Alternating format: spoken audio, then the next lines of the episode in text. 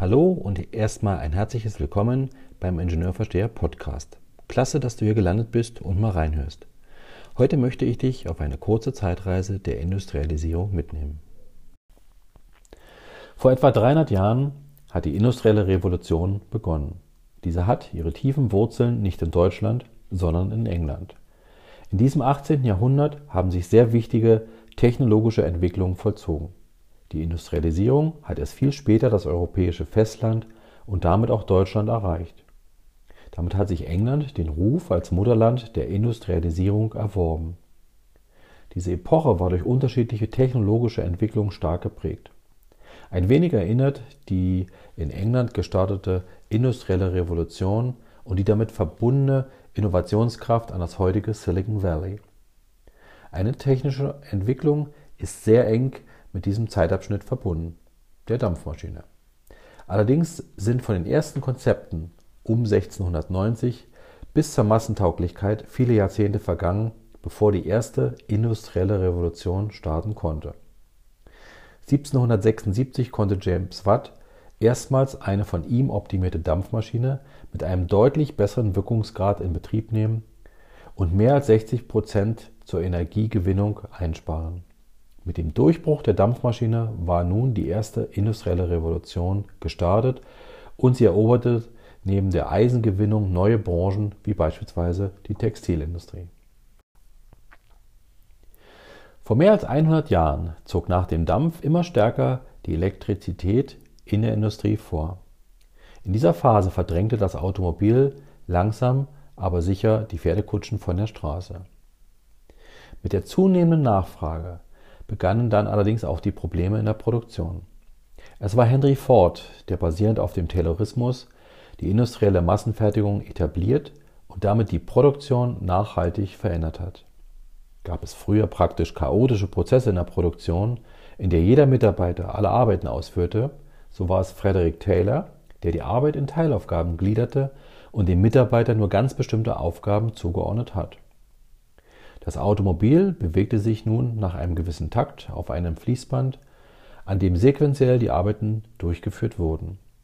Die industrielle Massenproduktion hat sich bis heute entsprechend weiterentwickelt und nicht an den Mauern der Fabrik Halt gemacht. So wurde unter anderem die komplette Materiallogistik auf den Kopf gestellt. Das Lager, in dem alle erforderlichen Materialien zur Produktion bereitstanden, wurde entfernt. Der Lieferant ist nun in der Verantwortung, diese genau dann zu liefern, wann es in der Produktion benötigt wird. Aber dieses Just-in-Time-Prinzip wurde noch weiter perfektioniert.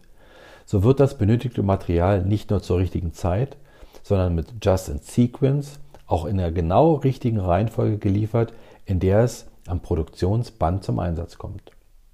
Im tiefen Kern basieren aber heute immer noch viele Methoden auf der Philosophie von der Massenproduktion von Henry Ford. Vor etwa einem halben Jahrhundert zog dann die Elektronik in die Produktion ein. Mikrochips traten ihren Siegeszug an und veränderten die Art und Weise der Fertigung. In der Vergangenheit waren es die Facharbeiter, die beispielsweise Werkzeugmaschinen manuell gesteuert haben. Natürlich sind manuelle Verfahren fehleranfällig und nicht reproduzierbar. Mit speicherprogrammierbaren Steuerungen konnten nun sämtliche Informationen wie Drehzahl, Vorschub und geometrische Verfahrwege programmiert werden. An der Maschine lief dann nur noch das Programm ab. Somit war es möglich, Programme immer wieder bei gleichbleibender Qualität ablaufen zu lassen. Der Facharbeiter hat sich dabei von der reinen Bedienung der Maschine zum Programmierer weiterentwickelt. In der Folgezeit haben sich Werkzeugmaschinen, Werkstoffe sowie die IT-Systeme in Bezug auf Soft- und Hardware fortlaufend weiterentwickelt. Mit dem Einzug von immer mehr Robotertechnologie wurde die Fertigung immer weiter optimiert und die Produktivität entsprechend gesteigert.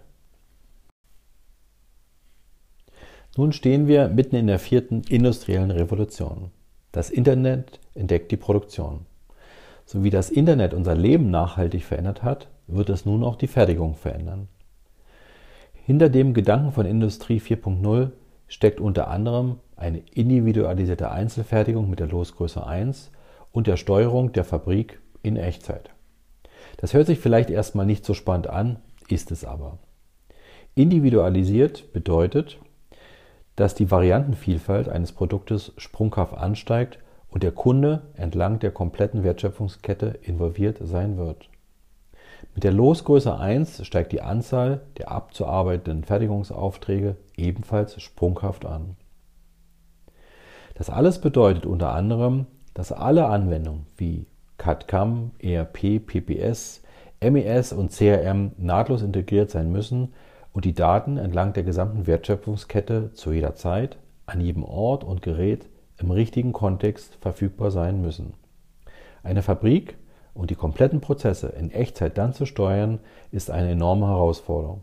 Mit der Fabrik der Zukunft werden dann auch komplett neue Anforderungen an die Mitarbeiter gestellt. Fach- wie Führungskräfte. Das war es mal wieder für heute. Ich würde mich freuen, wenn du mal wieder vorbeihörst. Über dein Feedback freue ich mich zu jeder Zeit. Wir hören uns.